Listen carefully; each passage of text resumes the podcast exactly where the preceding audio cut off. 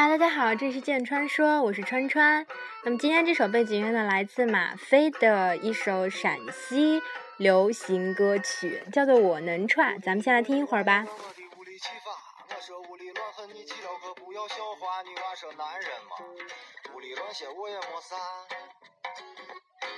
我就骑着车子带着女娃回到了我家，女娃一看我的床上还撂把吉他，女娃说看不出来，你还是个搞艺术的娃。那么自从上一期猫猫任性的猫猫同学打破了我们不放中文背景音乐的这个传统之后啊，我们于是也开始放开了，开始放中文的背景音乐了。那么今天直播间呢就只有川川一个人，因为呢川川现在国内嘛，所以呢。嗯，就只能一个人苦苦支撑了。嗯，那么呃，阿福呢，现在还在意大利。嗯，接下来的几期大家会应该会听到阿福跟不同的他请来的嘉宾跟大家聊一些在意大利的各种呃话题吧。那川川的话，因为没有办法，因为一个人嘛，所以呢，就是每一期想跟大家分享一些新闻啊，然后再给大家读一些小故事。我们是这么决定的，嘿嘿。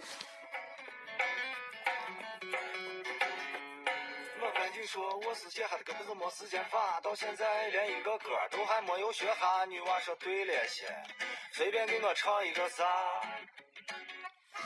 所以呢，节目一开始呢，先跟大家分享一条呃新闻吧。那么，不知道大家对威尼斯这个城市的感觉是什么样子呢？其实，在川川心里面啊，每次讲到威尼斯啊，都会就觉得它是一座旅游的城市。川川其实很少会想。哦，这一座城市里面，他们的人民可能干的并不是跟旅游有关的东西，他们其实也有自己的生活，自己的呃职业。就是他这座城市实际上，呃，虽然是为游客而服务，但是。主要的，它还是为这座城市的居民而服务。所以呢，最近呢，威尼斯即将推出一台法律，那么也希望以后要去威尼斯旅游的大家注意了。由于威尼斯的居民啊，实在是饱受在整个威尼斯城市里面游客这个拖那个旅行箱、这个滚轮的这个咕噜咕噜的声音，这种声音噪声污染的这种所害吧，所以呢，他们已经要求。啊，威尼斯呢出台一台新的法律，那就是以后游客不可以滚着他们的轮子在城市里面游走啦。那么也就是说，如果你以后拖着行李箱，而你的行李箱的那个滚轮不是橡胶制的话，而一般好像都不是橡胶，一般都是那个塑料的嘛，所以会发出咕嘟咕嘟的声音。那么就不可以在威尼斯城市里面滚你的箱子啦。你的呃箱子的轮子，除非是橡胶制的，就是纯橡胶的，就是不会发出咕噜咕噜的声音，才可以在威尼斯城市里面滚你的滚你的车子，呃，滚你的行李箱。这条听起来可能还蛮让人惊讶的吧？好像应该还没有什么城市曾曾经发过这样的一个一个一个就是法律。但是呢，他们威尼斯人可能是真的有点受不了，而且你想，他们那个城市其实很旧嘛，那个，呃。那个青石板，哎，不要青石板，就是他们的石板路，其实也饱受这个滚轮的一遍遍的碾压哦。所以呢，威尼斯他们就推出了这么一个法律。那就是有人就说，那我以后带着这个我的行李箱到了威尼斯，我怎么办呢？我不见得抱着它在这个城市里面走。如果我要去我订的酒店，那我不见得抱着我的行李箱走到我的酒店。那么威尼斯它出台这样法律的时候，同时也出了一个呃应急的一个备案嘛，那就是嗯。一旦这条法律通过的话，威尼斯城市里面就会配备很多的呃特制的那种拖拖行李的那种呃滚轮车。那样滚轮那个滚轮车呢，它是可以租借的。所以如果你有了这个的话，你到了你有一个就是塑料的滚轮的箱子，你到了威尼斯需要到那个租借地点，把你的行李箱放进那个特制的滚轮车里面，然后就可以拖着了。这样就不会产生一种噪音，对他们当地的居民产生影响。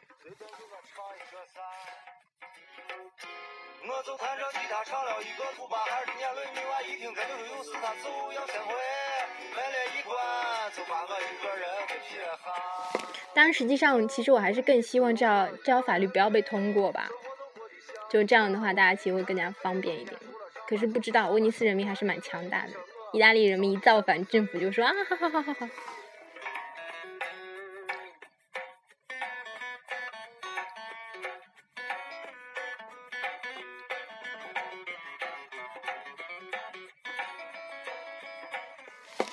哎，好的。那么，其实今天主要的一个内容呢，是我要给大家读一个小小说吧。那么，是我在豆瓣上看到的，啊，名字叫做《我的朋友瘦掉了》。那么，这个作者呢是叫王大根儿，啊，听起来名字很。Mango，很雄性，嗯，其实她是一个那个学俄语的小姑娘啊，可能比我年纪还要小一些呢，啊，这个姑娘人也挺好的，因为我看了这篇文章特别喜欢，所以我就给她发了一封私信，我说，哎，可不可以在我们节目上读呢？啊，她就有也回的特别爽气，的说啊，可以，可以。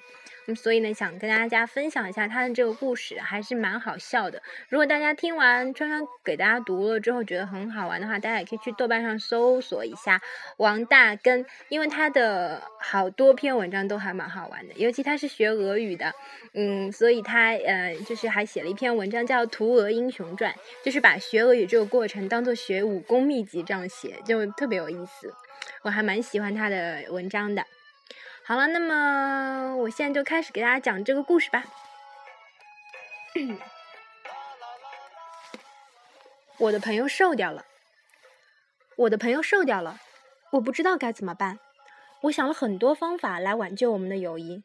我试着在他只吃一个苹果的夜晚给他带热腾腾的宵夜，他不吃，我只好自己吃掉了。我又试着在他面前响亮的吃饭，把一碗面条吃成一管永远醒不完的鼻涕。吃完吧唧吧唧嘴，打一个伟大的嗝，对食物发表五分钟的夸赞，但他还是不为所动。吃完一小波燕麦糊糊，就去洗碗了。我还试过对他现在的体型表示极为恳切的赞赏。我觉得你现在这样挺好的，再瘦下去就没有了。在暂时不能阻止他的瘦的情况下，我只能尝试着先阻止他的继续瘦了。但是你知道的。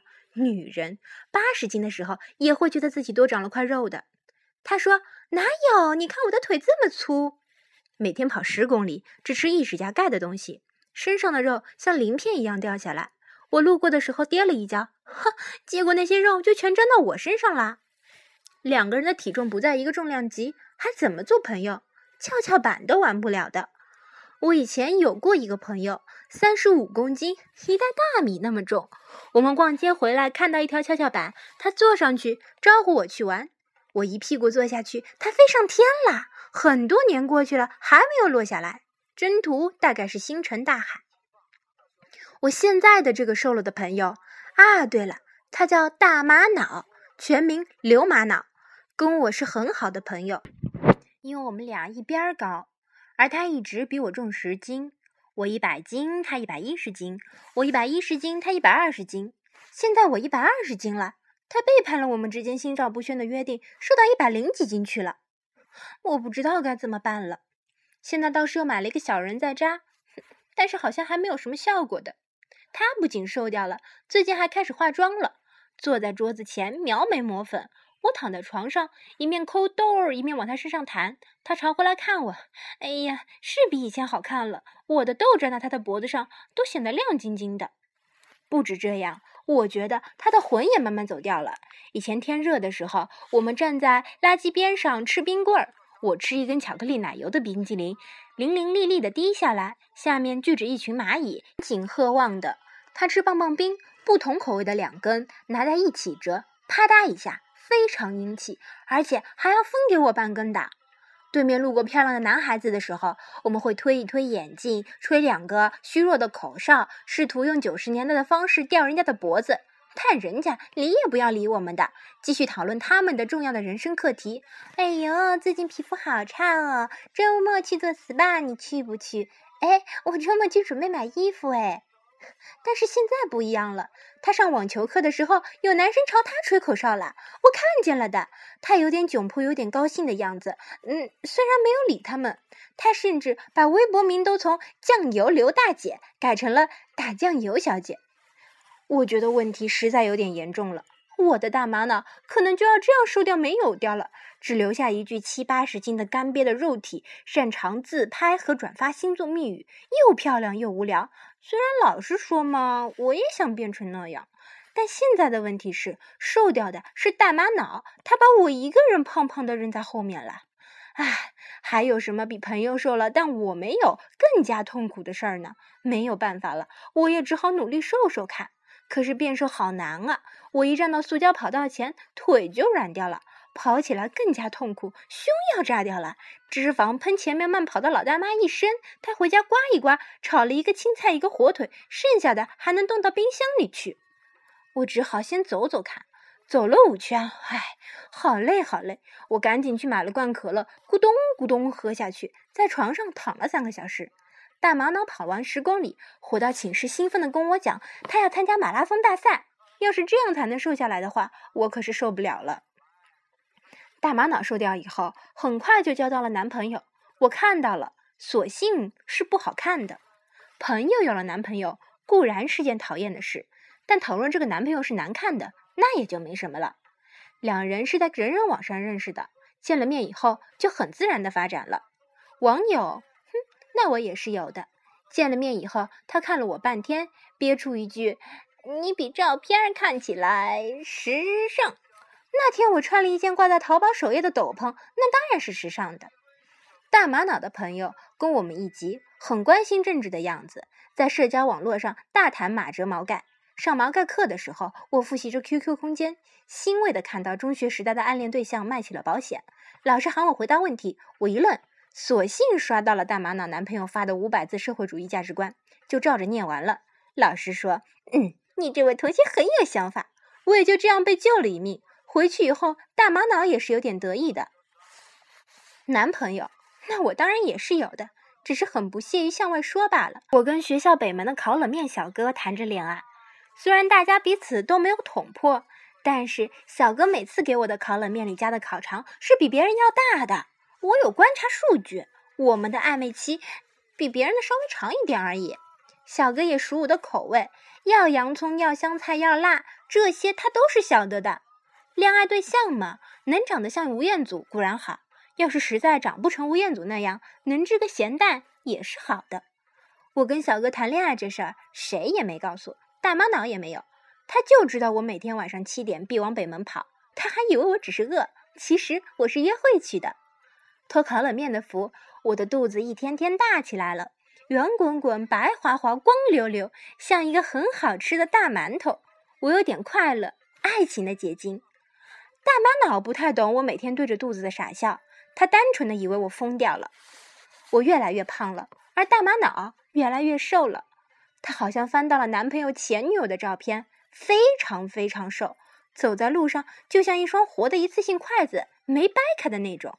她男朋友说话太直，有一回跟大玛瑙说：“我的前女友有回差点就被风吹跑啦，还是你好呀，结实。”大玛瑙得了失心了，也憋着劲要瘦，现在一口饭都不吃，每天从北京跑到河北再跑回来，一张脸铁青，不像个活人。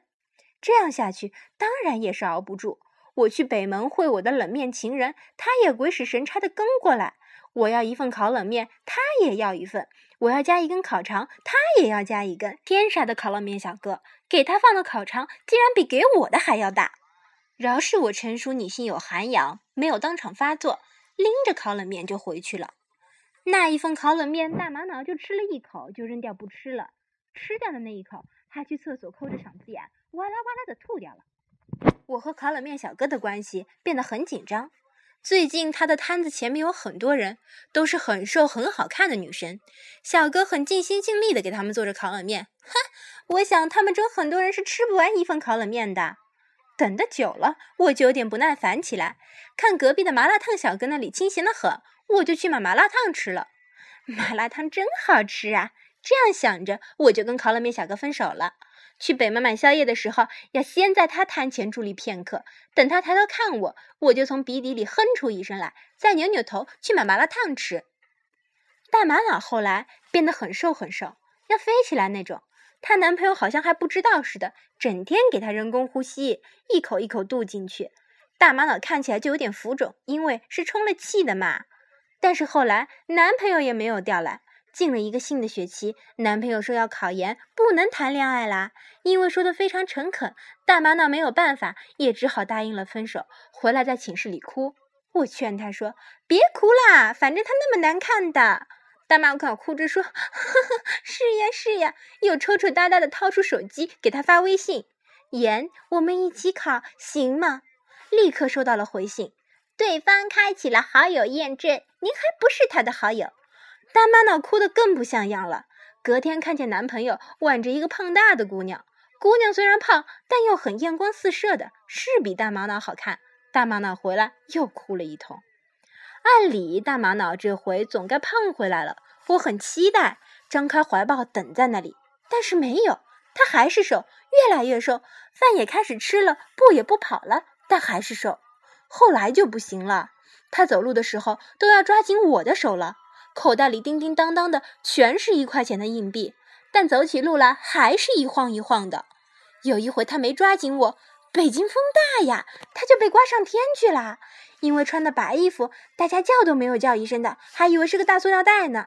还好他抓到了教学楼八层的一扇窗户，因为雾霾很严重，我把它收下来的时候，他整张脸都是黑的，衣服也变成灰色的了。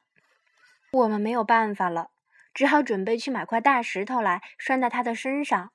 我本来说直接在学校里施工的地方偷块水泥板就可以的，但他现在瘦了，又讲时尚了，去花鸟市场挑了块花纹好看的石头来系在身上，确实是很有样子的。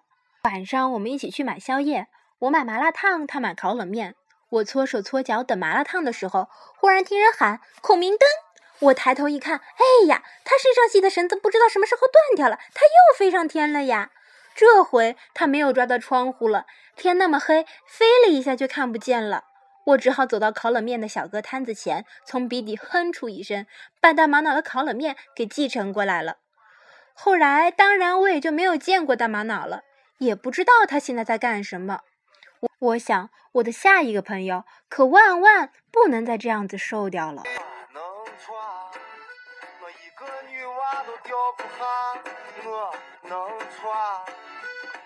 我就不应该学吉他，我能错？我一个女娃都钓不下，我能错？啊嘿！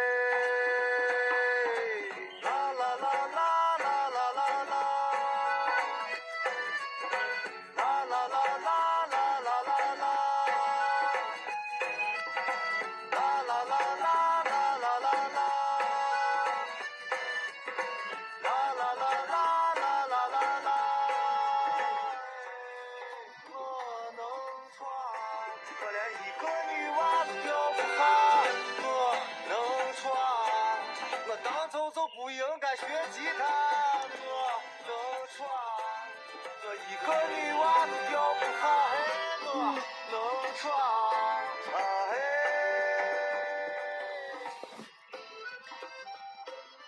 其实《我能串》这首歌，嗯，有三个版本都蛮好听的。一首是马飞的原版，然后还有是放到张亚东自选集里面之后的马飞的另外一版，然后以及去年快男快乐男生有个叫王晶的一个陕西的小伙子，他唱的那个版本都很好听。哈哈哈，反正我就这么搞笑的人，就喜欢听这种东西。嗯，好了，那么今天这个故事也给大家分享完了，不知道大家觉得好不好玩呢？嗯，下面几期的话又要交给阿福喽。川川先在这里跟大家说再见啦，咱们以后见喽，拜拜。